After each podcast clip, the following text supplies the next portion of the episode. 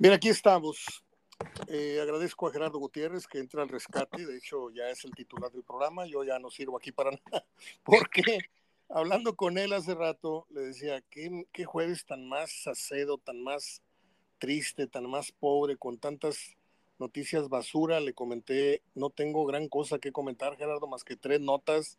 La victoria de Monterrey, lo que sigue hablando el Tuca, y no sé qué otra cosa más por ahí, la, la, decisión del TAS de darle los tres puntos al Puebla, y luego le revisas y es pura paja de información.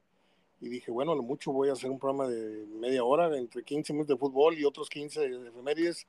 Y Gerardo muy amablemente se, se ofrece para, en un día no hábil para él, hablar de fútbol acá conmigo, me tira un ancla y un salvavidas y aquí estamos. Gerardo, muchas gracias. ¿Cómo estás? ¿Qué, tal, Mario? Bien, bien, gracias. Este... Bueno, pues Empezamos por el partido de Monterrey, ¿te parece? sí, lo, empezamos por lo, empezamos por lo agradable. No se le puede poner pelo, ¿no? No, no, no, no, muy completo el partido y generalmente cuando ganas 3-0 se destaca mucho. Ah, mira, tiró mucho, estuvo bien, generó, pero la verdad me gustó mucho, mucho la, la labor de la defensa. Yo me quedo más con la labor de la defensa. No la labor de la defensa, Mario, de que te atacaron mucho, y defendiste, mucho, defendiste mucho. Sino es, que no te generaron. Es que no te generaron, o sea, no te llegaron. Eh, eh, Harold Preciado nomás este, eh, entró dos veces al, bueno, dos veces en el área le mandaron un balón, pero el balón fue pasado, o sea, no lo alcanzó, salió, salió por línea de meta. Otras dos sí entró, pero se las quitó a, en Guzmán y otras cuatro ni siquiera entró, se las quitó Guzmán afuera, otra se la quitó Romo fuera y otra se la quitó Bustos allá por, por el saque de banda o generó un saque de banda. No lo dejaron realmente hacer nada al goleador. Eh, al Santos el primer tiro a gol se lo dejaron hacia el minuto 60 de Emerson. Muy bueno, por cierto, el tiro y muy bueno el cabezazo de Correa al, después de los 80 pero la sacó muy bien, la sacó muy bien, eran cantadas de gol, pero la sacó muy bien Andrada. Este, Estefan Medina no lució porque no pudo subir, pero jugó por izquierda como defensa central ante la ausencia a la mera hora de Vegas, porque se resintió antes del calentamiento de, una lesión, eh, o de un golpe, mejor dicho, pero lo hizo muy bien como central por, por izquierda. Y este muchachito Bustos que que ya me había gustado, que ya había estado muy bien este, el juego de Tijuana, pero ahora redondeó su actuación, creo que si aquella vez alcanzó un, un 8, pues esta vez alcanzó un 9, 9 y medio, este, con, yendo más al ataque, tuvo por ahí un remate a puerta, como, como todo muchacho, eh, se apresuró, yo creo que al rematar ya estaba pensando cómo festejar, este, y, y no lo remató bien, y tuvo otras tres incorporaciones, dos acompañando muy bien a Mesa, una acompañando muy bien a, a Berterame. Este, la verdad, muy bien el muchacho. Y fíjate, cuando estaba pensando en César Garza, en decir, eh, para mí fue el mejor jugador del, del, Monterrey, sin demeritar, porque en una victoria como esta y con un trabajo como el que hicieron, la verdad no puede demeritar a nadie.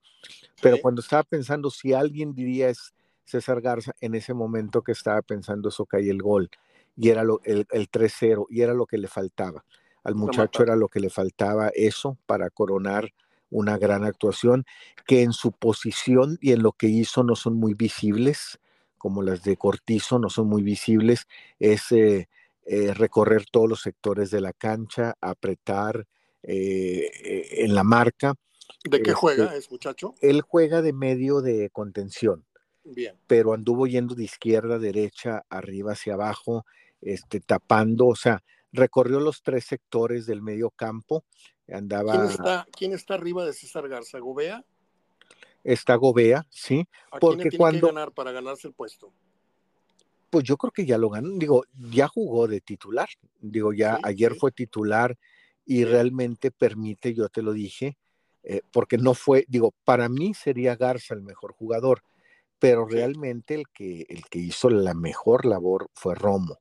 Entonces yo creo que eh, Garza, eh, Garza este, le debe esa buena actuación, digo, a, o, mejor dicho, Romo a Garza, porque ya habíamos platicado de eso, que cuando juega Garza, libera mucho a Romo. Entonces Romo el primer tiempo hizo una labor de estar eh, apretando al frente de media cancha en adelante y todo el segundo tiempo, que era cuando ya decía Ortiz, bueno, ya voy 1-0 y Santos va a salir con todo, eh, metió a Romo como defensa central derecho, a eh, Estefan jugó por izquierda y realmente ya hizo una labor defensiva totalmente Romo, mientras Garza fue ese hombre que ahora cuando le permitían las circunstancias iba hacia el área, iba hacia el frente y lo hace también bien. Por eso apareció en el área en ese momento que acompañó la jugada cuando de un tiro de esquina del, del Santos eh, sale en contragolpe Gallardo por el centro, acompañado de Chespi López por izquierda, de Garza por derecha, le mete el balón al área, al Chespi, tira, rechaza el portero y ahí estaba Garza para, para nada más empalmar y disparar de derecha. La verdad, este, me gusta, Mario, es que, y lo que llama la atención es que parece que se le están dando las formas de encontrar un equilibrio a Ortiz, porque eh, mete goles y ya no recibe, gana 2-0, gana 3-0, se le está encontrando las formas con diferentes jugadores, o sea, si dijeras tú, bueno, eh, ya le entendió el plantel con el que viene trabajando, pero ayer tiene que hacer un cambio de 40 minutos antes del partido de Vegas. Entonces, aquí lo ilusiona, lo, lo, que ilusiona es que ahorita ya cualquiera que entra le está entendiendo el sistema en el funcionamiento. Entonces, es un ¿vale la medición, Gerardo? ¿Vale la medición esta que estás haciendo de acuerdo a los rivales que ha enfrentado? Porque en liguilla esto... no, sí vale, Mario. Mira, vale en este sentido, Mario valen que es, eh, eh, acuérdate que el que entra con mucha inercia le va bien en la liguilla y Monterrey trae inercia, ¿sí? De acuerdo. Y trae dos cosas, trae dos cosas. Chivas la otra vez entró con inercia y sin plantel. Monterrey entra con inercia y con plantel, porque es más plantel Monterrey que Chivas. De acuerdo. ¿Sí? Entonces, en cuanto a inercia, ilusiona. Y en cuanto a rivales también, Mario, porque si bien le hizo mucha falta Bruneta a Santos ayer, pues ante Monterrey no puede quejarse o decir nada porque, pues, ¿cuántos le han faltado al Monterrey por partido? ¿Sí? Cortizo, Canales, Aguirre, eh, Berterame lo acaba de recuperar y está haciendo goles. Y realmente Monterrey nunca puso, al menos el técnico, la excusa en los lesionados.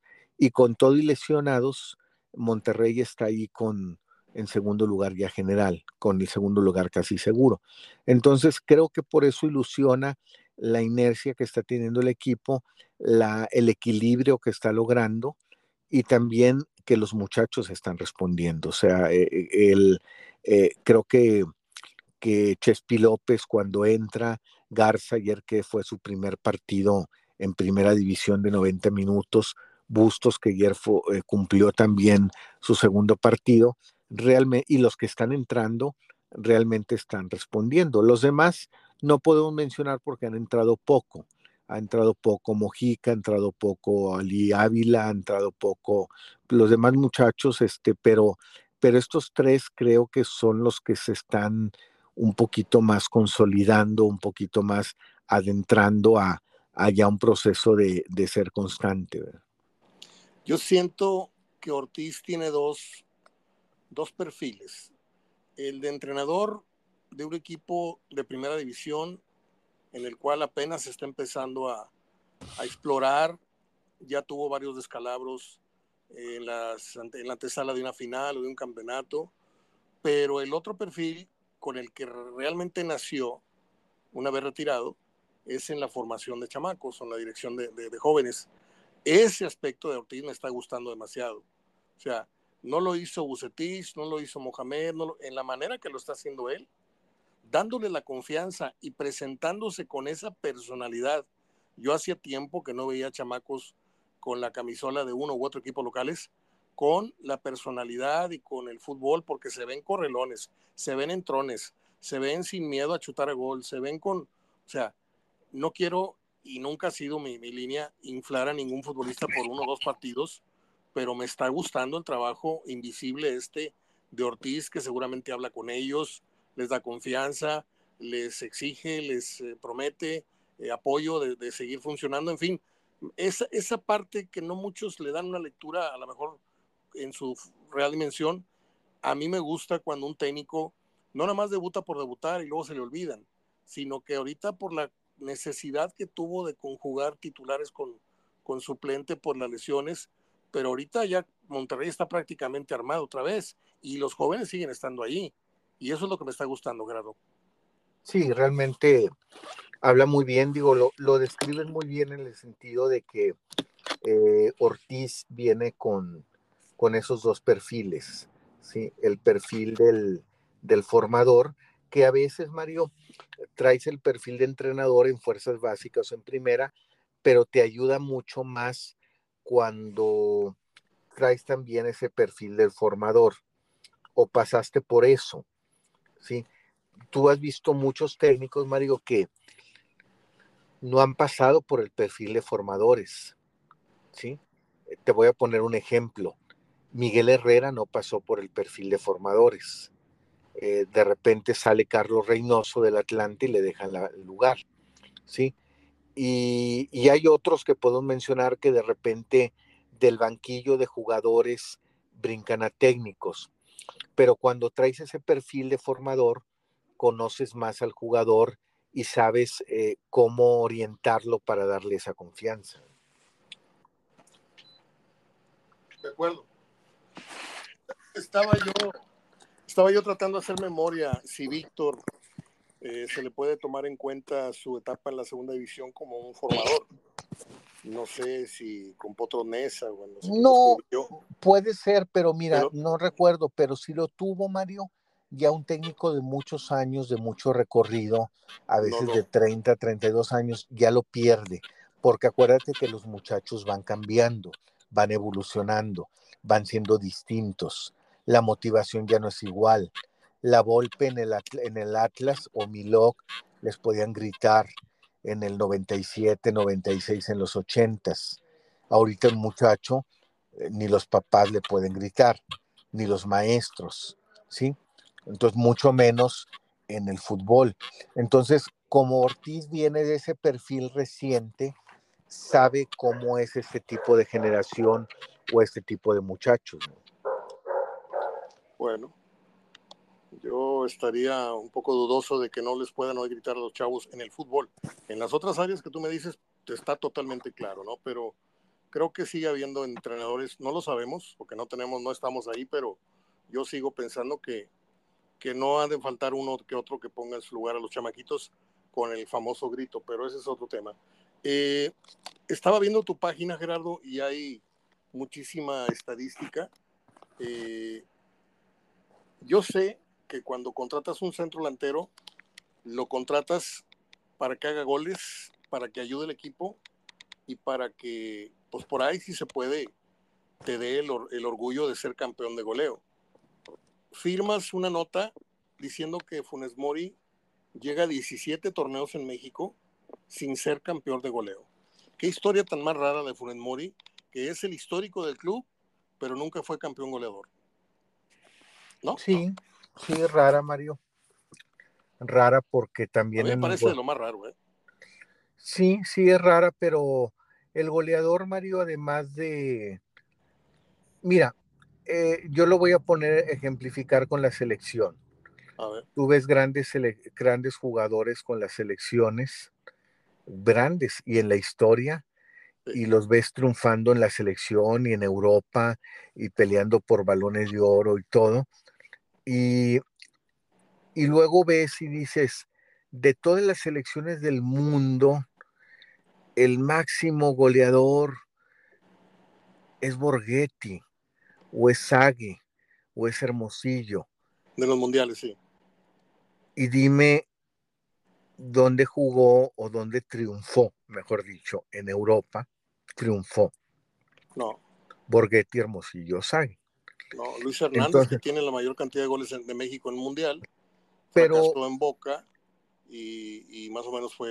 Pero volvemos a lo mismo, el máximo goleador en México en un mundial, vamos a darle un aplauso, cuatro goles, cinco goles. No, ve al máximo goleador en un, en un mundial de Alemania, 12 goles, 13 goles, 14 goles.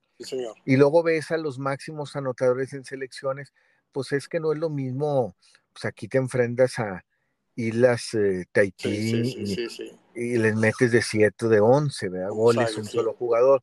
Entonces no es eh, equiparable a veces en el sentido de hablar en goles.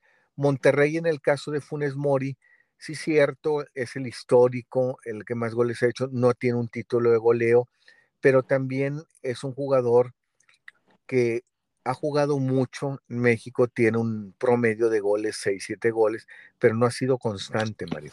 Y no ha metido goles en partidos decisivos claves. Entonces no ha tenido una constancia que digas tú, bueno, este es un goleador como Cardoso o es un goleador como Caviño. Sí. Eh, no es letal. Si te fijas, eh, Funes Mori es un poco más jugador de área y oportunista que un jugador letal. Letal, te puedo decir, aunque es muy pronto, digo, finalmente ya he comprobado en otros equipos como San Luis, pero es muy pronto, me refiero a Monterrey, letal Berterame. Sí. ¿Sí? Apuntabas también que Berterame trae 20 goles ya, ¿no? sí, y tan, tan, tan letal, Mario, que Berterame, curiosamente, en los 14, 15 partidos que ha jugado con el Monterrey nunca, nunca ha empatado ni perdido. Es decir, anota Verterame, gana el Monterrey. Sí, por aquí estoy buscando esa estadística que diste de él. Este, a ver si la encuentro primero que tú. Pero fotocopié todos los, los comentarios que, que publicaste y por ahí decías esto de, de Verterame. Monterrey cuando anota Verterame gana 3-0 a Querétaro, 5-1 a León, 3-0 a Tijuana, 3-2 a Cruz Azul, 3-0 a Cruz Azul, 3-2 a Cruz Azul, 2-1 a Necaxa, 4-0 a Tijuana.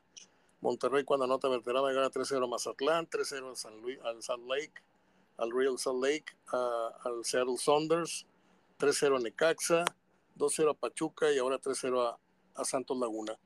Ojalá y Verterame siga en este tenor y se mantenga eh, sin lesiones porque parece que pues sin quererlo inflar, ni mucho menos, no necesita que lo infle uno, es muy buen jugador, pero me parece que es jugador de otra vez 100 goles para Monterrey. ¿eh?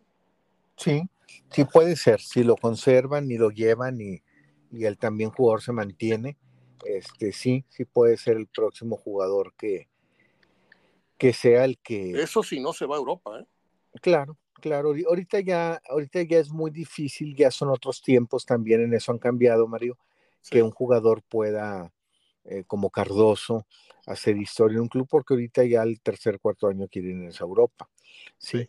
Este, y también la necesidad de los clubes de, en la economía, de venderlos. Entonces, este, por eso ya es más difícil tener este, un Caviño en un solo equipo, tener un, un Eloir Peruzzi, tener un, un Cardoso, o sea, gente emblemática en un solo club, jugador porque ahorita ya hasta el mismo jugador le conviene el cambio. El que ha enderezado mucho su, perfil con la afición, eh, esto dado a sus actuaciones y también al, aparato defensivo, hablabas tú de manera escrita de Andrada, que ya tiene 328 minutos sin aceptar gol y tiene una buena cantidad, un promedio interesante de ceros en contra en la cantidad de partidos que lleva con Monterrey. No alcanza el 50%, pero por ahí andan un 40, un 30 y tantos por ciento que, que ya empieza a ser interesante. ¿eh? Yo Andrada siempre te he dicho, Mario, siempre me ha gustado, yo te lo he dicho, siempre me ha gustado como portero. No he entrado yo en los humores de que, ah, mira, falló en concurso azul en esa liguilla. Siempre me ha encantado como portero. Lamentablemente Andrada tiene el defecto, eh, eh, que es el mismo que tiene Funes Mori, que son las dos posiciones en donde Tigres tiene los más emblemáticos y más ganadores que es Nahuel y, Guiñac. Entonces dos posiciones en las que el club requeriría que fueran carismáticos, ¿no? El, que mete los goles y el portero. Y el portero, claro. Ejemplificas en Tigres, son dos jugadores que además de muy efectivos, tienen una gran conexión con la afición y Furet Mori y Andrada no la tienen todavía. Andrada sí, Mario. Andrada siempre la ha tenido, pero no deja su sobriedad y seriedad pero siempre la ha tenido. Es de los jugadores, Mario, que siempre detienen la camioneta en el barrial, baja el vidrio y firma autógrafos, siempre, siempre, ayer, siempre. Ayer regaló sus guantes. Ayer regaló sus guantes a un niño que por cierto lo hizo llorar. este, y, y, pero Andrada sí, no más que Andrada siempre ha sido, es como el que dices, eh, no es chistoso, cuenta muchos chistes eh, y, y, sí es muy chistoso, pero, pero este, no los cuenta con gracia, sí. ¿sí? Pero cuenta chistes. Entonces Andrada es de los jugadores que sí tienen mucho acercamiento con la afición, lo ves salir anoche, y no anoche, todas las noches eh, para su camioneta eh, saliendo del estadio también, no pasa rápido, la detiene aunque haya dos aficionados, este, no se esconde el aficionado, eh, pero no tiene carisma, o sea, su sobriedad, su seriedad la mantiene ante la firma, ante el regalo, ante lo que tú quieras. Y, y además también se dice que el portero, pues para ser bueno, tiene que estar loco, ¿sí? Y loco es, eh, pues todos esos aspavientos que le vemos a, a grandes porteros, y a Nahuel y muchos otros porteros, sí. y, y, y, este es deporte, este es deporte más serio, serio sí, más, más, serio, serio. este, pero, pero siempre se me ha hecho muy buen portero, siempre se ha hecho muy buen portero, y, y qué bueno que se le están dando las cosas en cuanto a colgar ceros y en cuanto a ser determinante en jugadas. Creo que lo que le falta a Andrada ahora es que se le dé una situación de ser determinante en un juego clave en un juego clave de liguilla, por ejemplo? Pues hay dos ejemplos ahí muy claros. No sé si hasta Funes Mori, pero con calzador están entrando al aro, ¿eh?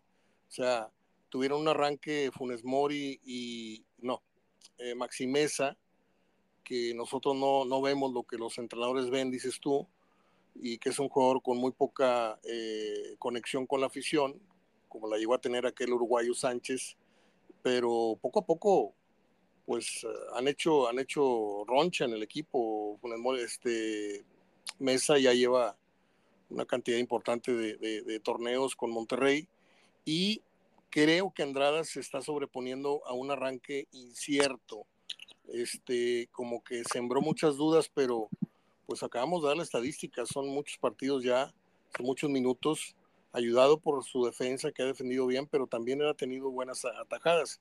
Y aquí yo he sido un, un gran crítico de, del trabajo de él, por lo mismo que, que, nos gusta un poquito más que el portero sea no payaso ni exhibicionista, pero, eh, pero bueno, eh, qué bueno que, que, estoy empezando a estar equivocado, falta que, que no se equivoque en la liguilla, porque si no todo lo que ha hecho se cae otra vez. Sí, sí Maxi, mira, me, ayer me gustó Mario, este, da un pase para el segundo gol, nomás que lo, eh, si no lo metía Chespi, lo metí a Berterame porque Chespi lo iba a rematar, nomás que anticipó la pierna izquierda Acevedo y la rechazó para el disparo de Berterame, pero el centro fue de Maxi y el recorrido desde media cancha por la derecha fue de Maxi. Maxi tuvo el primer gol, apareció en el área y para rematar con la cabeza. Tuvo otro remate de cabeza en un centro que le mandó ahora el Chespi López a él por derecha. Este, y también tiene bien, Mario, es el jugador que se ve en la cancha que más se acerca a los jóvenes cuando fallan una jugada o cuando eh, aciertan una para felicitarlo, para echarle ánimo. Entonces, pues también está adoptando ciertas situaciones de liderazgo, sobre todo ante los menores o ante los jugadores que, que se supone son el futuro más próximo del equipo.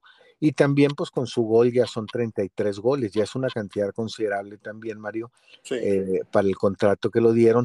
No es un hombre goleador, pero para, para ser la posición que tiene, eh, ser un jugador que pueda llegar a unos 50 goles, es muy buena cifra. Sí, por ahí se está acercando a, la, a los números del cabrito, en cierto modo, ¿no? Sí, eh, tiene 33 ahorita. Fíjate, eh, te quería comentar que tú me comentes a, a, también a tu vez. Eh, ¿Tendrás tu recuerdo de cuándo fue la última vez que Monterrey hilvanó seis victorias de siete partidos posibles? O sea, esta racha que no, no volteamos tanto a ver a Monterrey ahorita, y creo que eso le conviene mucho a Monterrey, este perfil eh, no bajo, pero pues segundo lugar no puede ser de perfil bajo, pero todo el mundo apunta ahorita el, el 90% de los programas y de lo que he leído en redes y programas de televisión hablan de que, y aquí lo hemos dicho también, de que los candidatos a la final son América y Tigres, ¿no? Pero Monterrey, pian pianito, se ha instalado en segundo lugar y no estoy echando por ni mucho menos.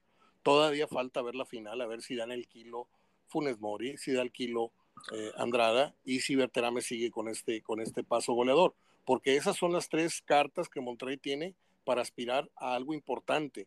Obviamente que la defensa se comporte, que los chamacos no se arranen en la hora buena, pero si tú tienes tres eh, balas así que, que, matan en una liguilla, tienes que tener al portero en su mejor momento, al delantero en su mejor momento y en este caso, pues este, al Maxi Mesa, que, pues parece ser que, el contrato le, le viene bien, le, tranquiliza su futuro, le despeja muchos, muchos temores, muchas dudas y, y parece que Monterrey está entrando eh, como le conviene ahora, no con la etiqueta del favorito, el más caro del torneo, no. Ahora la responsabilidad aparentemente la tienen Tigres y América. Y Monterrey podría ser, aunque sea el lugar dos, podría ser el caballo negro, ¿eh? Para mí. Sí, Mario, o sea, siempre hemos hablado, mira, yo no he tenido la duda que Monterrey puede pelear. Siempre he tenido la duda que Monterrey pueda responder a la hora que no ha respondido. Es lo que le ha falta. Monterrey, yo, yo no tengo ninguna duda. No sería para mí ninguna sorpresa, Mario, que Monterrey eh, llegara a la final. Eh, mis dudas son por lo que está haciendo. Mis dudas son por lo que ha hecho o por lo que ha dejado de hacer en esa instancia. No por nada vi, un pronóstico hace unas semanas de que no creías que Monterrey fuera campeón, ¿verdad? No, no, sí, eh, y, te, y te soy sincero, Mario, sigo poniendo al América y sigo poniendo a Tigres. yo no soy, no, no, yo no soy cambiante. Ya ahorita ayer dijo que, que no cualquiera le puede ganar a América. Ok. Yo no soy cambiante. O sea, él ya Antier dijo que su favorito era el, Tigres. Ayer dijo que no cualquiera. Antier, le fue a Tigres y, ayer cambió de opinión. Ayer dijo que no cualquiera le puede ganar a América. Me imagino que por cualquiera se refería Tijuana, León, Toluca, esos equipos que algún día lo pueden llamar a dirigir, y yo no sabría si al llegar en una final, ¿qué les diría de discurso? Eh, salgan a no hacer el ridículo, acabo nosotros, nosotros somos ese cualquiera que no le podemos ganar a la América. No sé, no sé, Mario, no sé cuál sería el discurso, pero, pero yo sigo diciendo, sigo poniendo a la América y a Tigres, eh, pero eh, Monterrey lo único, es decir, aunque gane con Querétaro, sigo poniendo al América Tigres. Yo necesito ver al Monterrey que no sea ese Monterrey de liguillas anteriores, que en los momentos cruciales se cae, que en los momentos cruciales Andrada falla la única que puede costar un gol, que en los momentos cruciales no aparezca Funes Mori otra vez, que en los momentos cruciales le corra Tole a Maxi Mesa. Entonces necesitamos esperar a ver cómo responden. Yo tengo mucha fe en que si sigue dándole oportunidad a estos muchachos, a Bustos, a Garza, al Chespi López, pues por lo menos ellos puedan por pena imbuirle algo a los grandes. Ellos, claro, sin experiencia, porque es gente que habla, hay gente que habla muy fácil y dicen, metan estos tres o cuatro chamacos a la liguilla. La liguilla es diferente, Mario. Eh, traerán mucho ímpetu, muchas ganas. La liguilla es para adultos.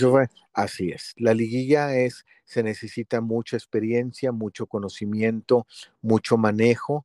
Eh, eh, no todo lo ganas con ímpetu, con ganas o con, o con esfuerzo. Sí se necesita de ellos, sí se requiere de ellos, pero arropados con esa gente de experiencia que ahora, además de la experiencia, se metan al carril de estos chavitos para que puedan este, lograr algo más. Como a Jonathan González que le pasó en la final con Tigres, ¿no? que, que iba bien y, le, brotó la novatez en la final. Así es. Yo creo, por poner así de bote pronto un ejemplo. Y te quería preguntar, Monterrey asciende a 32 puntos con un partido más por jugar, o sea que Monterrey puede lograr 33 o 35 puntos, ¿no?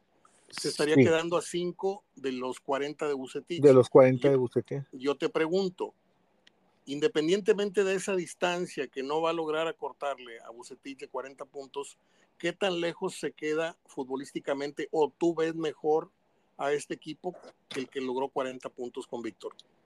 Lo veo diferente, Mario, en que lo logró con partidos de todo tipo.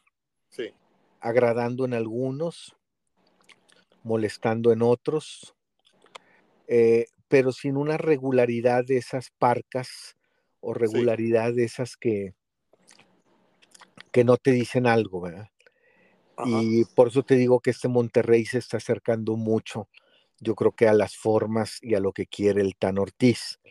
Este, sin embargo, no es más, 40 no es más que 35, o sea, sigue siendo una gran temporada de, o la mejor de Bucetillo y del Monterrey, pero creo que más bien, más que decir cuál es buena o cuál es mala, yo diría cuál es más meritoria. Y yo creo que por todo lo que ha pasado, ah, no, claro. E, esta lo acerca mucho, le da mucho mérito por todas las circunstancias adversas que enfrentó. Yo te pregunto, Está claro que Monterrey está en buen momento, la, seguidilla de victorias que trae, los no gol en contra, los, consecutivos que trae, partidos, minutos de Andrada sin gol, todo pinta ahorita de manera muy favorable. Pero, ¿en qué crees que estriba o cómo prepararías tú futbolísticamente? Bueno, no sé si vengan ajustes o estrategias diferentes para jugar la liguilla, no sé. Pero en lo que ha fallado Monterrey en su mejor temporada, se le cayó el campeonato contra Pachuca. Eh, en lo mental, ¿cómo prepararías al equipo para que hubiera el mínimo de error posible en una liguilla? ¿O esas cosas no se pueden prever?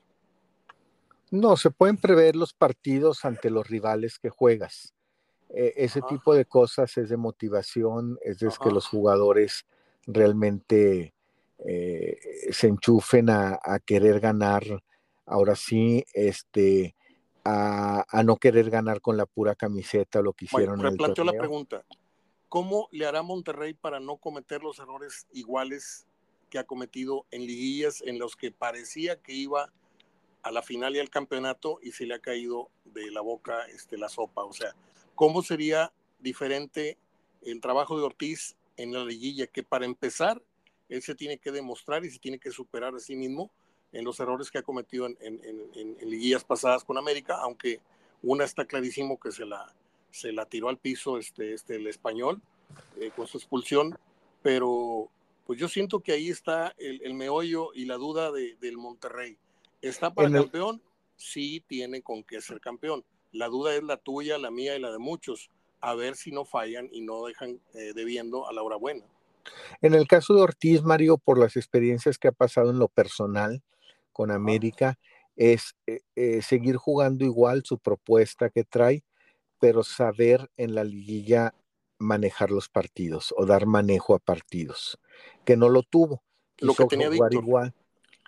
Sí, quiso. No, lo, Víctor sí tenía manejo de partidos. Exacto. Y creo que un manejo más excesivo.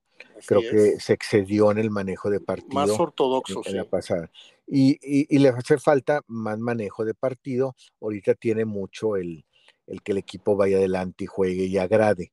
Entonces, es que agrade, que agrade en la liguilla, como quiere Ortiz y como lo quiso hacer con América, pero también de cierto manejo de partidos como lo puso a hacer hecho con Chivas, ¿sí? Porque Chivas, aun cuando le advirtió con un gol que eh, anuló muy mal Cáceres, el árbitro Cáceres lo anuló muy mal, ya era una advertencia, aún pese a esa advertencia, le metió otro gol Chivas. Así es. Entonces, quiere decir, esa advertencia debió haber sido un, un, ajuste. ¿sí? Y en el caso del Monterrey, es el carácter, la personalidad lo que le ha faltado. La experiencia la ha tenido, la ha manejado, pero a la hora buena le ha faltado carácter para enfrentar ese tipo de partidos. Es decir, que esos jugadores como Maxi, Funes Mori, Romo realmente, eh, además de esta experiencia que están mostrando, saquen en la liguilla un carácter realmente para, para querer ganar los, los partidos. Y ahí es donde va a estar el reto, de carácter contra carácter de la América, de carácter contra carácter y experiencia Tigres, ahí es donde tiene que dar el salto de calidad. Ahí es donde va a estar su cuello de botella, ¿no? Sí, porque el carácter le sobra de los tres que dijiste, le sobra a Tigres. Así es. Así es, Gerardo. Bueno, pues No sé si haya otro tema que tocar. Eh, ya dejamos a, al Monterrey 3 Santos 0. Decía yo hace rato que un 3 a 0 dije pelo. No, no hay pero que ponerle a un a una victoria de ese tamaño. Este, y ahora, bueno, pasemos con el Tuca, que está convertido en el mejor estandopero de la televisión, porque entró a hacer comedia este, y a revelar cosas que yo entendía que eran códigos que no se podían. No, ya reveló, sin decir nada, le preguntó a Alvarito que si le imponían jugadores, dijo que, sí, le dijo que sí a, Rafa Puente, y cuando Álvaro le pregunta si le impusieron a, Ochoa, se quedó callado, o sea, otorgó. No, no se quedó callado, hicieron el juego de ojitos, Mario. Hicieron el juego de ojitos de que e, ese yo lo vi, Mario, en una, no sé, bueno, yo tengo un sobrino más chico, lo vi en una piñata que llevamos a un sobrino, el juego de ojitos, ¿verdad? guiñar los ojitos a ver si es cierto, si no, o sea, que con los ojitos o con los gestos contestes, ¿verdad? Entonces, que es un, no, no es más que Mario, eh, hay que llamarlo así, no es más que un juego de payasitos, ¿verdad? Eh, con el respeto, con el respeto a los payasitos que yo vi con mi sobrino. Estando pero. Sí, entonces, este, mira, Mario, el, el, aquí la cuestión es, eh, yo lo volteo en, ese sentido, eh, porque hoy salió con una declaración también. Tú estás hablando de lo de ayer. Hoy dijo que Cruz Azul era el equipo grande. El más chico de los Más chiquito de los grandes. Sí. ¿Sí? Y lo acaba de dirigir, Mario. Pues una falta de ética totalmente. Y que acaba de pagar un contrato completo. Claro. Sí. O sea, quiere decir que al margen de ser un Cruz Azul muy malo, pues, pues finalmente tuvo la seriedad contigo de pagarte. ¿sí? O sea que dirigiendo a Cruz Azul, tú pensabas que era el equipo más chico de los grandes.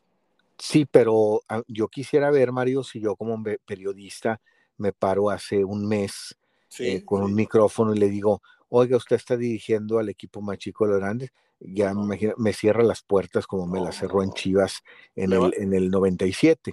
¿sí? Le, va peor que, le va peor que a Marco Almaraz si le preguntas eso. Claro, esas son las cosas, Mario, que tú hablabas de ética y de cordura, y yo más bien en esto de Ochoa y de la selección, yo hablo de moral.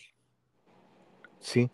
Eh, a lo mejor la ética y la cordura entra en ese tipo de situaciones de, del Cruz Azul, pero a quién decir, me imponían jugadores, sí tenía que jugar partidos moleros, habla de una cuestión de moral. Porque una moral, Mario, intachable, este, yo no tomo un equipo que me imponga jugadores, si toda la vida como técnico he pregonado eso o, es, o el arbolado esa bandera, y sin embargo fui a una selección de la que me negué tanto, y de la que incluso, Mario, eh, no dirigió tantos partidos. Mira, al no dirigir tantos partidos y ir dos veces de bombero, está diciendo o dejando la impresión, fui a hacer el favor pero yo no quise tomar la selección de manera completa porque no estaba de acuerdo con esto y en esto. Sin embargo,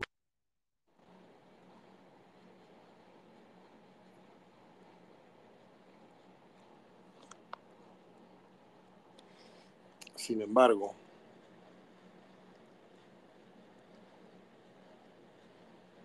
se cortó la llamada, no sé qué está pasando. Vamos a ver si recuperamos a Gerardo. Sí, Gerardo, disculpa, se cortó. sí, te, decía que mira, él, él, él las dos veces que fue de bombero deja la impresión de que fui a ayudar, fui a colaborar, esa es la impresión que deja él, fui a ayudar a colaborar, pero no me presté a seguir porque no estoy de acuerdo con esto, esto y esto. Sin embargo, fuiste a una selección, ¿verdad? donde entonces sí te impusieron jugadores y donde entonces sí aceptaste partidos moleros. Y realmente cuando se habla de una persona de moral intachable, bueno, pues ni eso aceptas. ¿sí? Yo te quiero preguntar, Gerardo, para, para culminar con este tema del Tuca, que puede darnos todo un programa, porque al Tuca lo teníamos con un perfil, lo conocimos aquí en Tigres, más que lo que hizo en Pumas, más que lo que hizo en Chivas, este, más que lo que hizo en Morelia, eh, Toluca, no me acuerdo si dije Morelia, perdón. Sí, Morelia, eh, Morelia. Sí, también.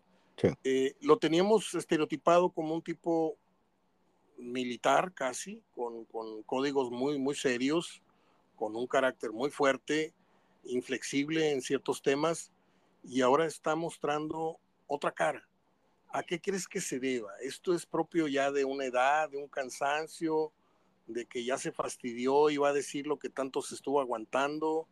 ¿O está perdiendo totalmente la vertical? ¿Cuál es la lectura que tú le das al Tuca Ferretti, que para mí hoy me está sacando totalmente de onda, me está sorprendiendo, porque pues yo esperaba que el Tuca Ferretti, con todo su palmarés, con todo el récord que tiene, todos los títulos, toda la cantidad de partidos, y dices tú, bueno, va a llegar a la etapa final, a lo mejor no con toda la dignidad posible, porque pues agarró proyectos muy malos al final, Bravos, Cruz Azul, y quién sabe si vuelve a dirigir un buen equipo, porque ahí, por ahí sale del retiro de la televisión y se vuelve a aganchar con un equipo. Pero yo esperaba que el Tuca se fuera, como no se han ido justamente los grandes técnicos en México. ¿eh? Tampoco conozco uno que se haya ido en todo lo alto. ¿sí? He citado muchas veces cómo corrieron lamentadas de maras a Milok, a Bucetich lo ningunearon, lo corrieron, a, a, Cárdenas, a, puedo decir muchos nombres, ¿no? Muchos nombres, Enrique Mesa, etcétera, los, los fue echando el fútbol y no se fueron cuando debieron irse con su nombre intacto y con sus logros. Y el Tuca Ferretti parece que va en ese mismo tobogán, ¿sí? Hoy en día es muy triste ver al Tuca, es muy divertido, pero a la vez es muy triste ver al Tuca traicionando sus principios y en cierto modo traicionando al fútbol, ¿eh? Mira, yo no sé si eso pase, Mario, porque te preguntabas a qué creo, yo no te voy a hablar del Tuca, nada más. Yo no sé si eso pase a gente de fútbol, eh, directivos, jugadores, eh, técnicos, que cuando los ves externando esto en los medios, eh, sea a lo mejor un aspecto de, algo de frustración reciente. Te voy a poner un ejemplo. Ricardo Peláez. ¿Sí? Eh, hoy en día, Mario, no es un secreto, te lo voy a decir, no es un secreto. No vamos a jugar si está bien o está mal, porque lógico vamos a decir que está mal. Pero hoy en día, muchos de los clubes, Mario, que te prestan jugadores para entrevista, no te dicen que le preguntes, pero sí te dicen que no le preguntes. ¿Sí? Eso sí, Digo, te puedo hablar 100% seguro de eso. Es como los árbitros. Los directivos no dicen a quién les manden, dicen a quién no les manden. ¿Sí? Y acá lo, en, las, en, los, uh, cuando tú pides un jugador para tu medio, porque le quieras hacer una entrevista sola, tú sabes que ya no hay entrevistas solas, sino es por medio de conferencia de prensa, pero cuando te lo llegan a prestar es, bueno, sí, nomás no le preguntes esto. Eso no es lo que vamos a juzgar.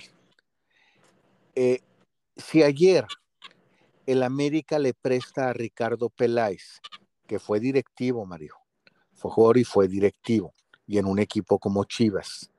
Sí. Y la primera pregunta que le lanzas en el programa es, eh, ¿por qué saliste de Tigres? ¿Cómo es tu relación con Siboldi? Estás queriendo crear un, una, un conflicto o una polémica. Y se creó una polémica, porque va América contra Tigres y dice Livnowski, revela Livnowski, que parece ser que Siboldi no lo quería desde Cruz Azul.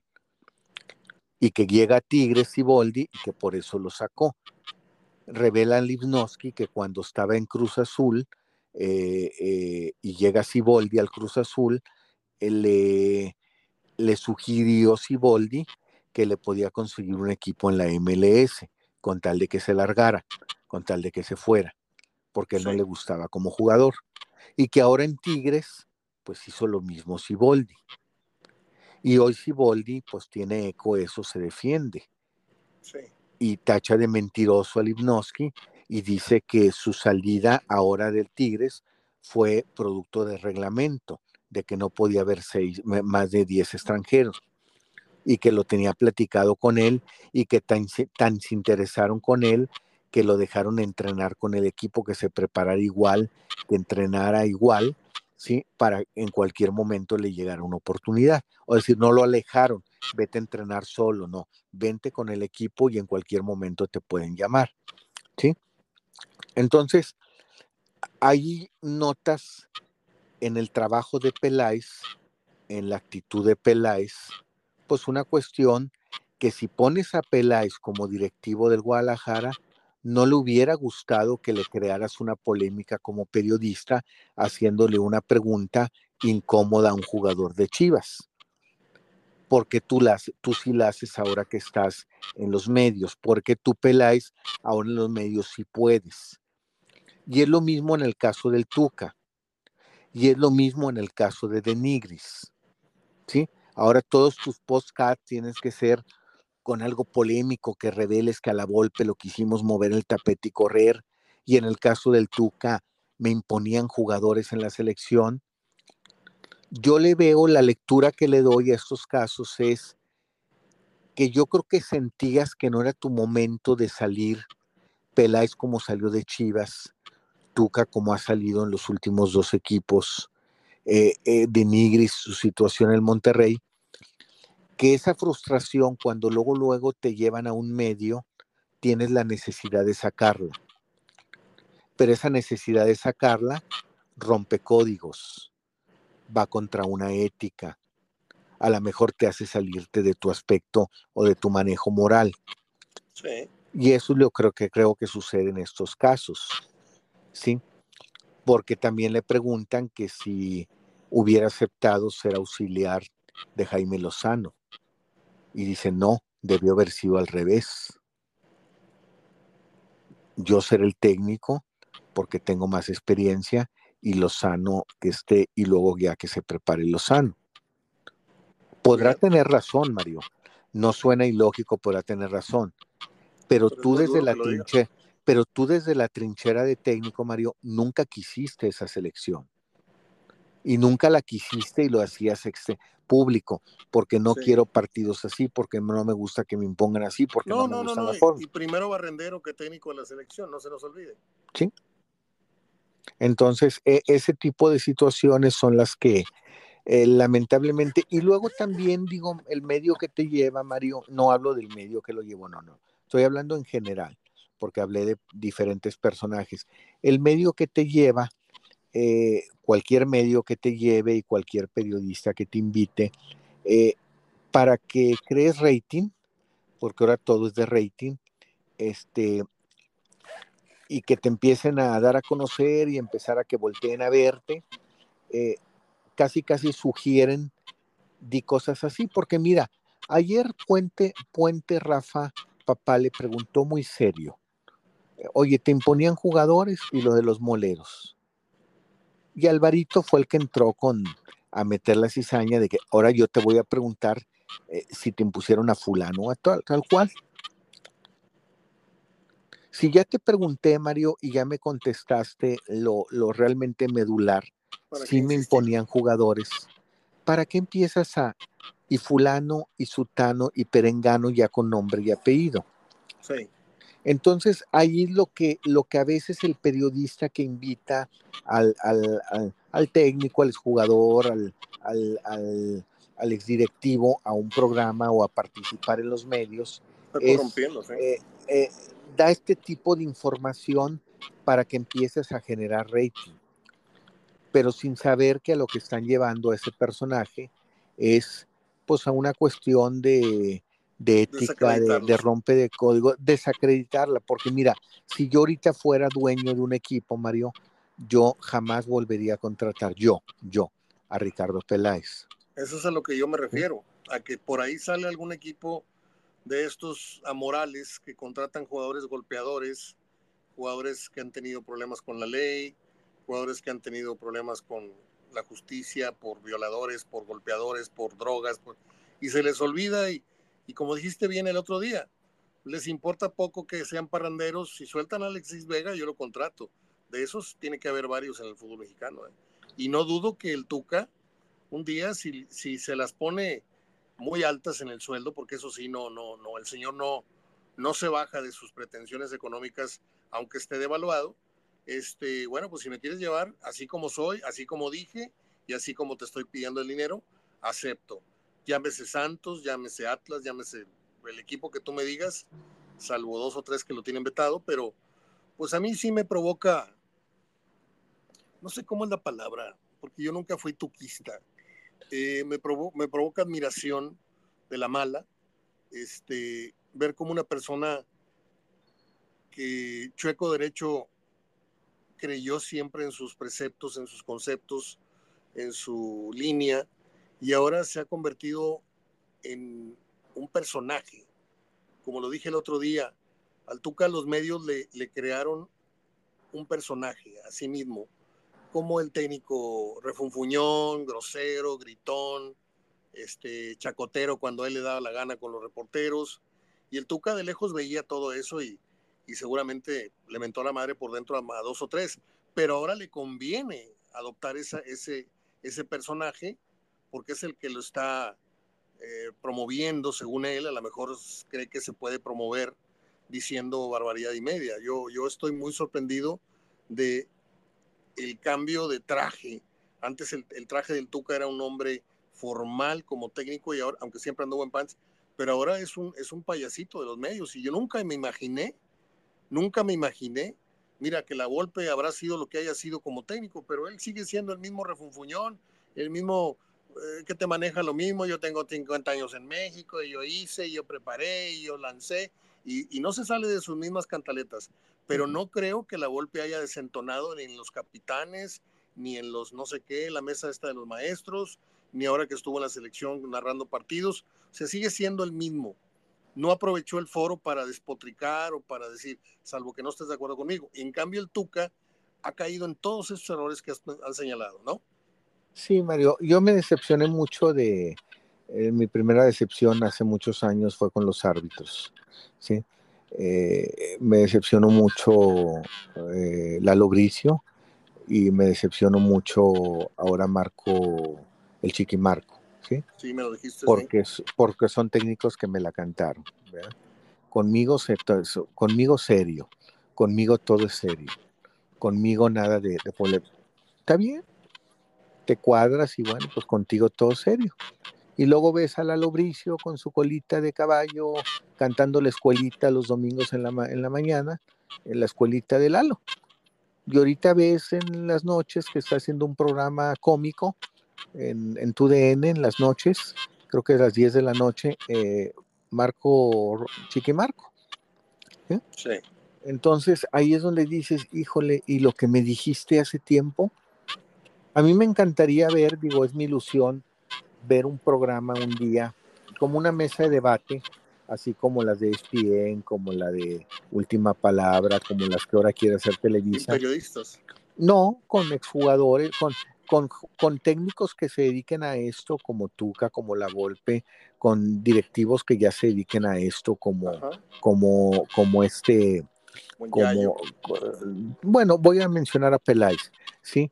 Y como exjugadores que se dediquen a esto, pero que lo hagan serio, sin polémica, sin, sin amarillismo, sin chicharrón. te gustaría? Mencióname seis y yo te digo mi mesa de seis, porque yo también tengo tiempo y de un día escribí anónimamente, eh, no me acuerdo si escribía Fox o ahí a Televisa, pero yo escribí anónimamente, este, porque no creaban un día un programa sin periodistas, que solamente fueran exjugadores, ex técnicos, y usted me va a decir, bueno, ahí está el, caso de Peláez. Peláez no se puede considerar hoy día, porque a Peláez lo metes a un programa de comedia, lo metes a un programa de, de variedades de Televisa, lo metes a un programa a analizar juegos de la selección, luego lo metes a línea de cuatro, luego lo metes a comentar partidos de la liga, o sea, ya está muy, muy visto, hay mucha sobreexposición. Yo quiero un día y contesto primero, quiero yo un día una mesa con Stay, con Aguinaga, con, con Borghetti, con, con, no sé, con Gómez Junco, o sea, si se pudiera hacer esa, esa mezcolanza, pero que no hubiera el, clásico periodista que riegue el tepache, porque el periodista que me digas, Alvarito, o José Ramón, o Faitelson, o Marín, o el otro, o el otro, siempre desentonan en la seriedad en la que estos señores hablan de fútbol. Es mi opinión. Me gustaría una mesa permanente que fuera un programa permanente con un Enrique Mesa. Me gustaría en la mesa permanente un, un La Volpe. Me gustaría una mesa permanente el Tuca. Me gustaría Gómez Junco. Me gustaría Francisco Gabriel de Anda. Sin periodistas. ¿Sí? De acuerdo. Hablando yo, me aportaría mucho. ¿No te gusta Stay? Mm, Aguinaga y Stay no, Mario. Okay. Ni Carlos Hermosillo. Me gustaba mucho, me gustaba mucho García Aspe. Me gustaba mucho las aportaciones de García Aspe. ¿Sí? Tiene un blog en el Facebook. Sí, este, me gustaría una mesa de esa gente seria que pueda aportarle mucho al fútbol, que te aseguro que si la hacen estarían tomando apuntes y la tarea de los directivos actuales y realmente lo harían, este, pero lamentablemente ah, los llevan a mesas donde los hacen salirse de, de lo que son sus formas y hacerle la forma de que la televisión es polémica y debe ser rating y debe ser todo eso. Ya lo platicamos algún día, como hay gente como por ejemplo Roberto Gómez Junco, que no entra en eso, que no cae en eso, que no cae en te iba a hacer la, siguiente planteamiento, pensando mientras hablabas en Roberto Gómez Junco. Eh, desde que estuvo conmigo en radio y en televisión, en el 89, en, radio, en 90, 91, 92, 93, eh, siempre me negó la posibilidad de ingresar como directivo. Y es muy inteligente, porque los directivos tienen fecha de caducidad. Y en los medios tú puedes hacer carrera en este, en este, en este, en otro medio y no dejas de ser periodista. ¿sí? Pero yo te preguntaría, ¿no se valdría contratar a Gómez Junco así como un, un asesor? De repente que digas, quiero que vengas y nos des una plática eh, ocasionalmente o que le hables al, equipo o que nos hables a nosotros y nos digas desde tu punto de vista y sin tapujos qué está mal y qué está bien en esta... ¿no, ¿No sería un buen consultor? Un club serio sí, Mario. Un club serio sí, pero mira, yo te he dicho que en el fútbol, fútbol hay más política que en la política. ¿sí? Y no faltaría gente que eh, cuando quisiera, quisiera embarrarlo oye, me criticaste, pero no un día viniste a darme plática. Así son. Como quiso embarrar un día Bricio a Ramos Rizo, ¿sí? De que lo criticó y dice, oye, ¿y no te acuerdas cuando viniste a pedirme trabajo? Creo que ahí Bricio perdió las formas, ahí se salió de la ética. Es otro personaje que me ha decepcionado mucho. El lunes habló Mario, el lunes escribió que está muy mal que los árbitros los dejen estar en zona de conflicto, rodeado de 20 pelados que no lo dejan oír el bar. De acuerdo. Que la comisión de arbitraje debería protegerlos y debería marcar un reglamento de 9-15 como en los tiros libres, que yo te hago la pregunta, Mario. ¿Estuviste, estuviste hace año y medio, Mario, no hace 20 años. ¿No pudiste haber hecho eso? Ya había bar, ya había bar, no, ¿por qué no lo implementaste tú? De acuerdo. Esas son las cosas, digo, a mí me tiene, hay mucha gente, son más, Mario, si me pones a contar que los que contaría con los dedos de una mano, si me pones a contar exjugadores, ex técnicos que todavía mantienen el tono serio en la televisión o que han incursionado en los medios, me sobran dedos. Te digo Gómez Junco, de Anda y, y, y tendría que pensarle. Pero si me dices, ¿Quiénes te han decepcionado al entrar en los medios después de como periodista? No que te trataron, te hacían ver eso, te hacían ver que la polémica no entraba en eso en la que ahora entran. Te diría 20, 30 personajes, empezando por Ricardo Peláez. ¿Sí? Así es. Pues muy bien, Gerardo ya traemos como 40, 45 minutos de charla. No sé si tengas más tiempo. Eh, pues la cuestión del TAS, comentar la cuestión del TAS de pues siempre sí, ¿eh? La decisión que siempre sí eh, apresuró Puebla esto porque el TAS se puede tardar hasta año y medio y se la pudo haber aplicado, ¿verdad? En año y medio no le hacen, nomás le modifican la tabla de cocientes y esa tabla, pero pues el Puebla le dice, acuérdate, Taz, que en este México querido eh, no, es un, no es un año calendario, se juega a dos torneos y pues me voy a quedar sin pastel. ¿para qué me lo das en mayo? Pues si en mayo no es como si estuviera en España o en, otro, en otro torneo largo, aquí son torneos cortos. Y el TAS se apresuró, digo, me refiero no que se apresuró, aunque dio una mala decisión, este, dio prioridad y da el fallo al Puebla dos días antes, un día antes de que empiece la última jornada, donde el Tijuana se va de sexto lugar a décimo y donde el Puebla se va de onceavo lugar o décimo lugar a séptimo. ¿Sí? Y cambian las cosas porque elimina el Cruz Azul. ¿Por qué, perdón? Porque una decisión que sabíamos que iba a tardar, porque tú lo dijiste aquí, no, si bien le va al Puebla, esta decisión viene saliendo en el torneo que viene. ¿Dónde crees tú que estuvo la clave o en qué fue muy brillante el Puebla como para que les hayan resuelto con esta celeridad? No, nomás la congruencia, Mario. Decirle, oye, Taz, nomás acuérdate que donde vas a tomar la decisión no son torneos largos. que la tomas allá en abril, me dan los puntos y a ver si califico en mayo. Aquí es de vida o muerte, estoy por calificar y ya el torneo se acaba mañana. Entonces el Puebla, pues digo, Taz da la decisión, de, le da prioridad al asunto y decide lo que debió haber decidido siempre lo que debió haber prevalecido siempre, que el Puebla tenía la razón y gana su partido en la cancha. Yo te lo valgo cuando son jugadores, Mario, alineación indebida hasta el propio técnico si tú quieres, pero no te lo valgo cuando es un asistente al que incluso al minuto 12 lo advertiste y lo sacaste, porque entonces no lo hubieras sacado, simplemente lo reportas, lo reportas, no lo sacas y al final que lo castigue quien lo deba castigar. Pero al minuto 11 paras el partido, le adviertes que hay uno más en la banca, sacas al que estaba más en la banca, que era un segundo auxiliar, y, pierdes el partido.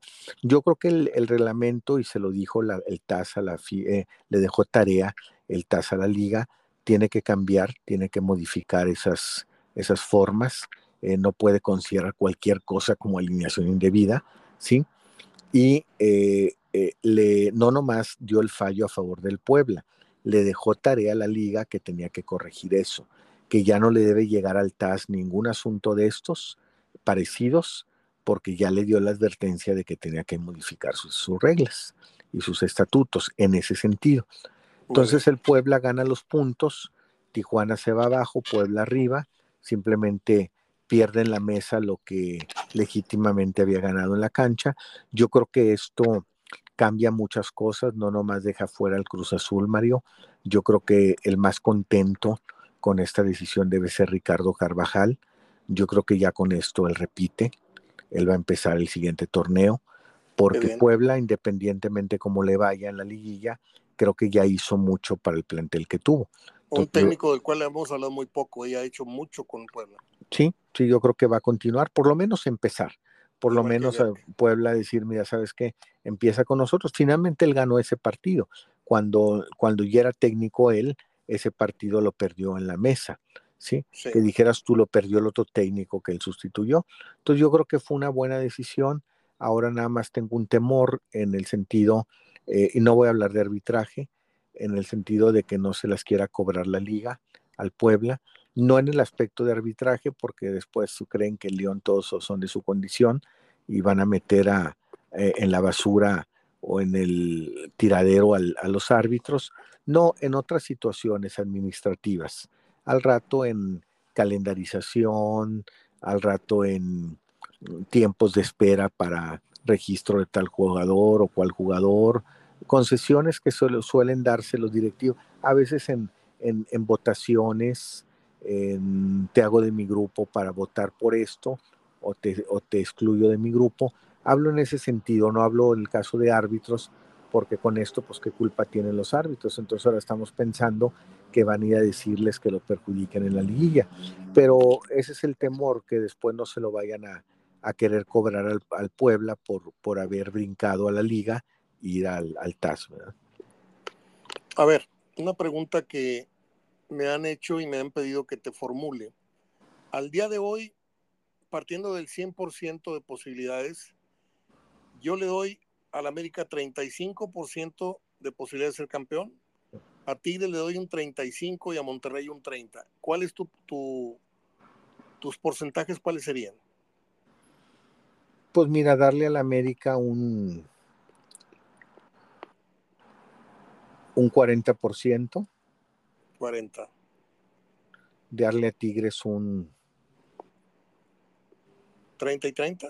30. No, no, porque iría en contra de lo que te dije, que yo ahorita me voy más por lo que he visto y, y dejar en tela de duda lo que me falta por ver. Me falta por ver un Monterrey con carácter, con personalidad en una liguilla. Ya me lo en muchas temporadas. Por algo va en segundo en cocientes y tiene eh, desde antes de la pandemia que no baja el Monterrey del tercer o cuarto lugar general, pero no te logra títulos.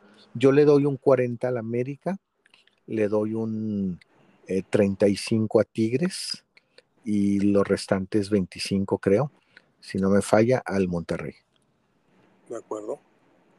Interesante. Interesante. Muy bien. Pues, estimado Gerardo, te dejo para que sigas atendiendo la joyería. Que vendas mucho. Gracias. ¿Cómo está tu tarde de jueves? ¿Qué, ¿Qué, haces hoy jueves?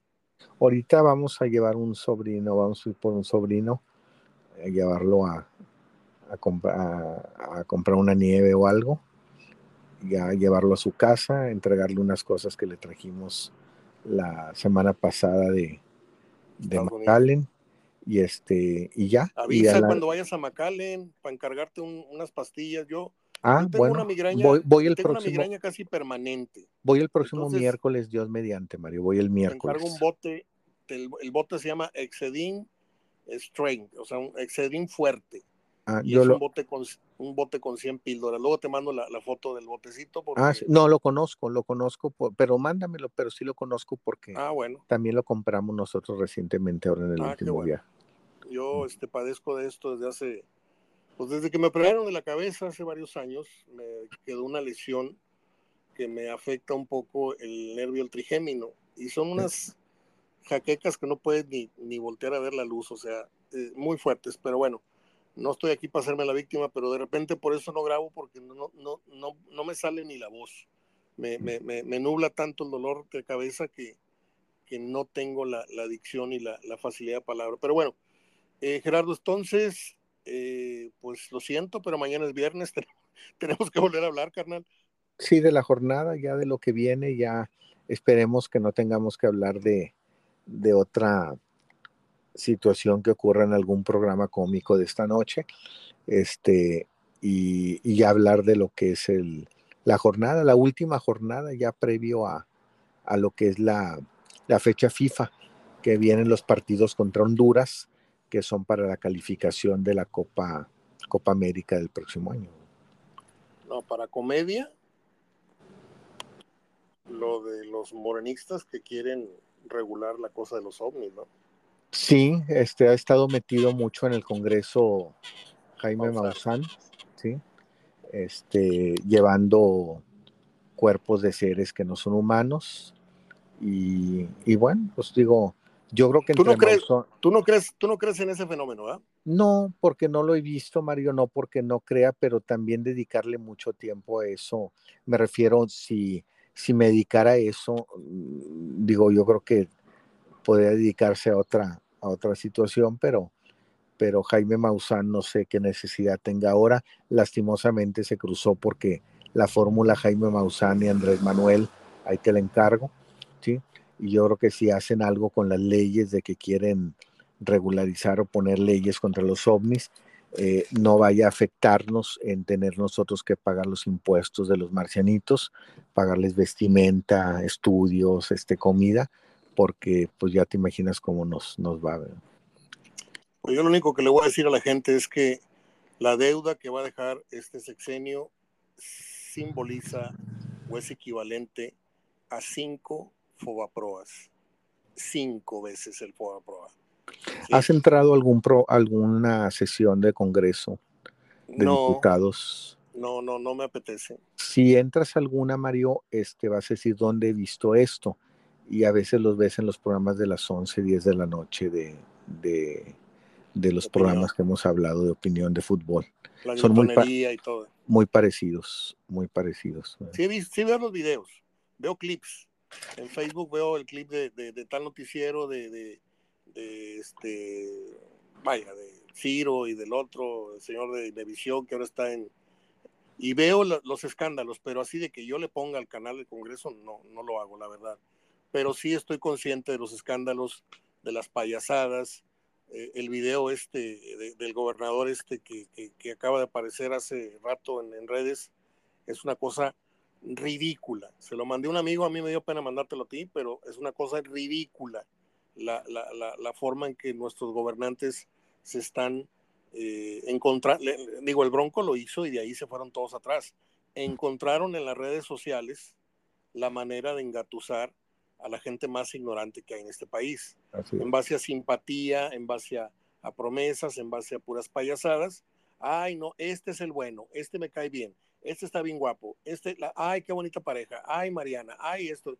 Y la verdad es una bola de estúpidos este, y yo, yo, yo no salgo de mi asombro, se lo decía yo a Jaime, un buen amigo, no agraviando a Jaime también, que yo estoy muy decepcionado y estoy, si tuviera los recursos, yo me iba a vivir a, a Suiza, a Austria, a Finlandia, a Islandia, que son para mí los países ideales para vivir, cero violencia, cero corrupción, los mejores educación, no hay cárceles, etcétera, o sea, mundos ideales en los que anduvimos alguna vez por allá, pero vivimos en el patio tras, en, en el basurero municipal del mundo.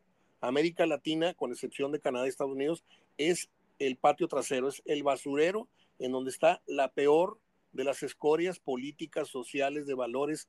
El, el mentado reggaetón salió de aquí, de este continente, y, y, y todos los, los, peores maleantes para el mundo, los narcotraficantes salieron de acá, y los peores crímenes, con, con excepción de las guerras, a las cabezas en las puertas de la policía, los, los este, decapitados, los, los este, inmigrantes secuestrados y, y, desaparecidos o cooperas o te matamos. O sea, los peores, ya perdimos la capacidad de asombro de las cosas tan horribles que pasan acá, Gerardo, y yo no la he perdido. Yo, a mí me, me, decepciona mucho porque pues van a venir nuestros nietos y nuestros bisnietos y van a encontrar un país como. ¿Cómo lo van a encontrar? Además de una mierda de, de, de aire que estamos respirando, porque Monterrey es, es penosísimo, la, la, la, capa de smog que, que, y nos vale gorro. Ahí andamos haciendo puentes nuevos, el puente verde y no sé qué, y vamos a construir un nuevo estadio y, y dándole a tole con el dedo a la gente cuando la prioridad es mejorar el medio ambiente, es mejorar y, y sembrar más árboles, es mejorar la, la policía, y no, vamos por hacer estadios como el presidente que hizo dos estadios de béisbol porque al señor le gusta el béisbol y cosas tan, tan taradas como esas. Pero bueno, ya, ya mejor sí. paramos. Porque... Pues todo parte de la educación, Mario. Todo parte de la educación. Ahorita mencionaste los países en cuanto a corrupción y, sí, y ese sí, tipo de países. Ve los niveles de educación y, y ahí te explicas este, dónde, dónde es correcto. está todo. De ahí parte todo. De ahí parte todo. Tienes toda la razón. Por cierto, te recomiendo mucho la, la película Radical. Si no la has visto, ampliamente te la recomiendo este, con Eugenio Derbez. Sí. Eh, realmente muy interesante, muy, muy interesante. El Una película bien hecha de la vida real. No, pero deja tú la niña. Es este, realmente llegas a la conclusión por qué la educación en México está como está. Es un retrato muy, muy cruel, muy duro, muy dramático, pero muy real muy bien pintado, muy bien eh, trabajado de Ajá. cómo está la educación en México, de cómo es la educación en México. Bueno, yo después te voy a pasar dos, dos películas, no sé si las puedas ver en Netflix todavía. Una tiene que ver con un, con un caso de, de, de, cárcel, no me acuerdo, hace muchos años fue la película, 10 años, 8 años, este, y son dos, dos temáticas muy, muy buenas luego te, te, te, en la noche busco los, los archivos y te mando las fotos de las películas, a ver si tú las encuentras en Netflix o en alguna otra página, pero son de ese tenor, de este tipo de, de, de, de reflexiones que estás proponiendo en este momento. Te mando un abrazo, Gerardo. Hablamos en unas horas más mañana Gracias, para sí. preparar los pronósticos de la última jornada del campeonato eh, tres veces H, campeonato de Liga Mexicana. Claro que sí, Mario. Gracias. Hasta mañana. Hasta mañana. Abrazo.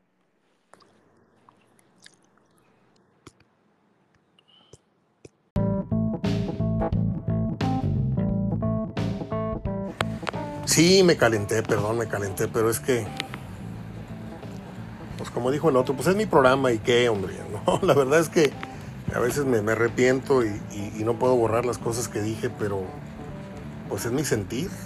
Y yo no sé si aquí, además de Nacho Cristerna, haya alguien más que le vaya al presidente, pero yo estoy muy decepcionado, como lo estuve de Peña Nieto y como lo estuve de, de, Fox y como estuve, el menos, el menos, aunque también tuvo sus tranzas y hizo y lo que quiso, y, pero el menos, el más preparadito creo que fue el otro señor, no voy a decir su nombre para no caerle mal a nadie, pero el que cree que yo soy priista o el que cree que yo le voy al PAN o el que, están equivocados, yo soy apolítico totalmente. ¿sí? Son contados los políticos desde que yo tengo más o menos un criterio, son contados los políticos. Y mire que los Martínez Domínguez hizo muchísimo, pero también tenía un pasado muy, muy eh, comprometedor. Y era del PRI, y el otro fue del PAN, el maquiao, el maquillo. Este, ha habido pocos políticos que realmente han hecho cosas significativas por nosotros. La mayoría entran a hacerse multibillonarios, no millonarios, billonarios.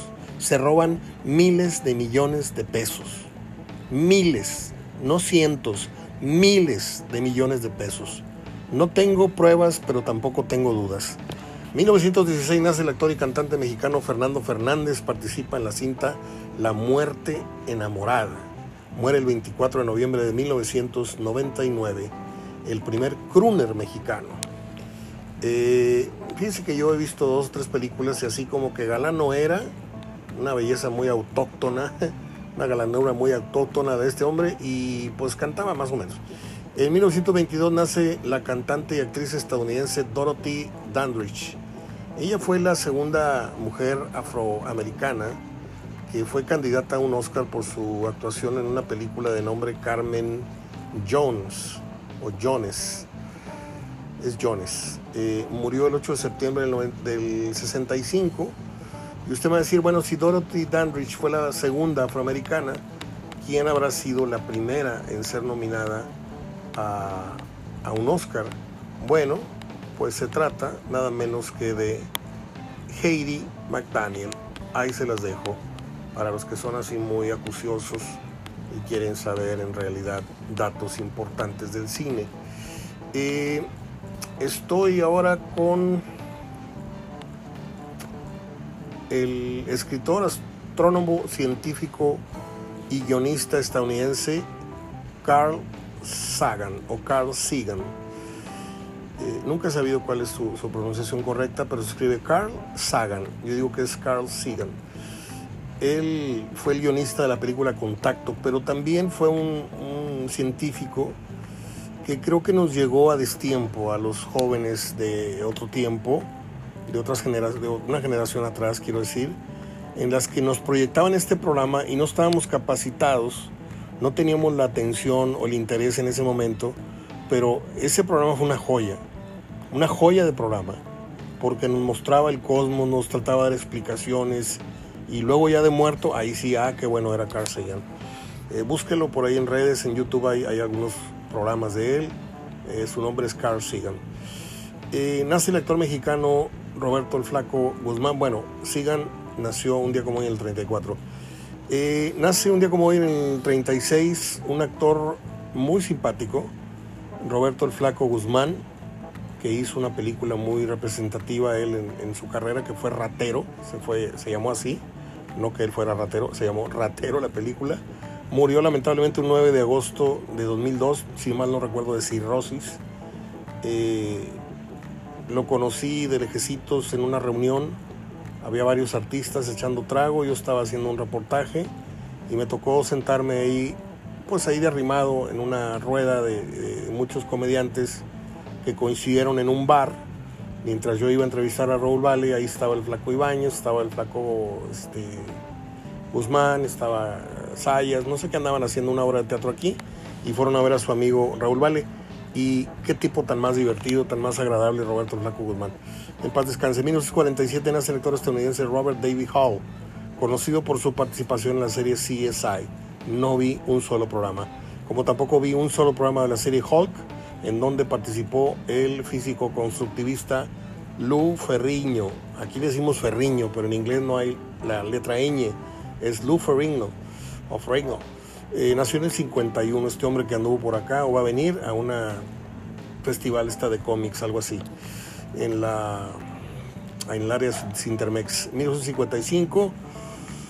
Voy rápido porque ya este, tengo mucha sed, la verdad me estoy, me estoy muriendo de sed. sed de la buena. Una agüita de, sandía que tenemos por ahí eh, enfriando. 1955 nace la actriz británica Karen Dotrice, conocida por su rol en la película Mary Poppins. No, Poppins, no, esas son las de atrás, es Mary Poppins. Eh, saludos, Poppins a la Pompins. 1955 eh, nace el director brasileño Fernando Mireles. Este señor dirigió un peliculón de nombre Ciudad de Dios. Yo corrí a comprarla, obviamente no estaba todavía en, las tiendas, y la tuve que pedir por catálogo y me tardó un mes en llegar. Y luego me, me llegó otra brasileña impresionante que se llamó Tropa de Élite. Esas dos películas las recomiendo ampliamente. Son muy, muy rudas, son muy violentas pero te muestran al Brasil al desnudo, al Brasil de las favelas, al Brasil de las pandillas, al Brasil de cómo asaltan a los turistas en plena Copacabana, en plenas... O sea, es impresionante, ¿eh? parece casi un documental más que una película. Acuérdese este nombre, Ciudad de Dios, película brasileña. 1991 muere el actor y cantante ítalo-francés Yves Montand. Mi papá tenía discos de este hombre. 1999 muere el actor y luchador argentino Wolf Rubinsky, eh, el que mató a Lauro Gallardo en la película de Pepe el Toro. Este, él participó en más de 100 películas mexicanas y ya les conté la anécdota del restaurante.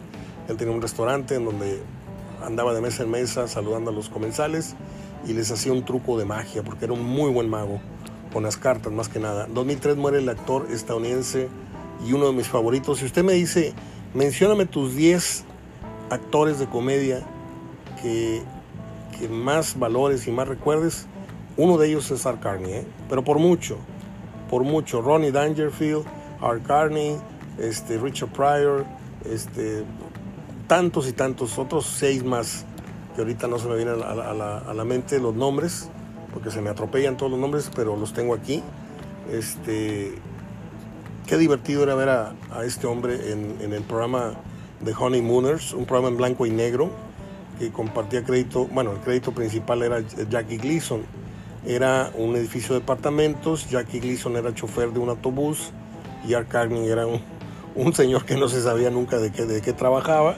Siempre traía un sombrerito, un chaleco, una camiseta blanca abajo y un pantalón y a veces bermudas y era de lo más divertido que he visto yo en televisión en mi vida. Este, en paz descanse, este señor murió en 2003, Art Carney. Es todo les dejo esta amplia e interesante, profunda charla con Gerardo Gutiérrez en dos tiempos y esta sección al final de las acostumbradas efemérides. Hoy cerramos el jueves, afortunadamente me siento muy bien. Ya pasaron los días eh, de baja frecuencia en los que estuvimos un poco apagadones de salud. Hoy me siento con mucha energía, con muchas ganas de hablarles y mañana volvemos entonces con el señor Gerardo Gutiérrez eh, el crack, junto con Verdirame en su momento, y con Goyito Cortés y con Díaz Ábalos y con Fer Almirón. Por cierto, estoy por eh, volver a conectar con Fernando Almirón, nuestro gran amigo y corresponsal en Argentina, lo tenemos un poco olvidadón, pero es un hombre muy ocupado, hombre familia y no siempre coincidían nuestros tiempos, pero le voy a echar una llamadita a ver qué día podemos grabar para que nos ponga en actualidad de todo lo que ha pasado últimamente en Sudamérica y sobre todo en Argentina. Viene en camino también, aunque yo a Goncalves lo voy a incorporar a Geraldo Goncalves, nuestro gran amigo, exjugador de Tigres, campeón con Tigres, cobró un penal en la final contra Atlante, no hay que olvidarlo, jugó en Curtidores. Este, a Geraldo Goncalves lo voy a incorporar, debería decir reincorporar, porque ya estuvo conmigo en otra etapa, en los noventas, como analista y tiene muchas cosas simpáticas y anécdotas que contar. ¿Les parece si arrancamos el año con Geraldo con Calves? Tengo a un ex compañero de la editora El Sol, que ahorita tiene un puesto muy importante en Televisa Monterrey, no puedo decir su nombre, pero estoy a punto de lograr una contratación muy, muy seria, muy importante. Y si Verdirame un día regresa y, se establece otra vez, Verdirame sigue teniendo su lugar en este programa, ¿sí? Pero yo agradezco a los que están en disposición. Por ejemplo, el Jalapa me dijo, ya no puedo, pues muchas gracias. Memo Muñoz estuvo dos, tres programas, luego ya decidió no compartir sus contenidos para hacerlo en sus redes. Perfecto, gracias Memo, se te agradece, te, te aprecio mucho como quiera. Este, y ahí estamos, estamos trabajando, estamos proyectando ya, empezando a escribir sobre el papel cómo va a ser el programa en el 2024 si Dios nos presta licencia. De momento es todo. Les dejo un fuerte abrazo de gol amigos, enemigos y gente, gente que, que yo sé que me está escuchando, ojalá y duerman, duerman muy bien, ojalá y su conciencia los deje, por más que publiquen y que fanfaronen, ojalá y su conciencia los deje dormir muy bien. Hasta mañana, besitos, bye.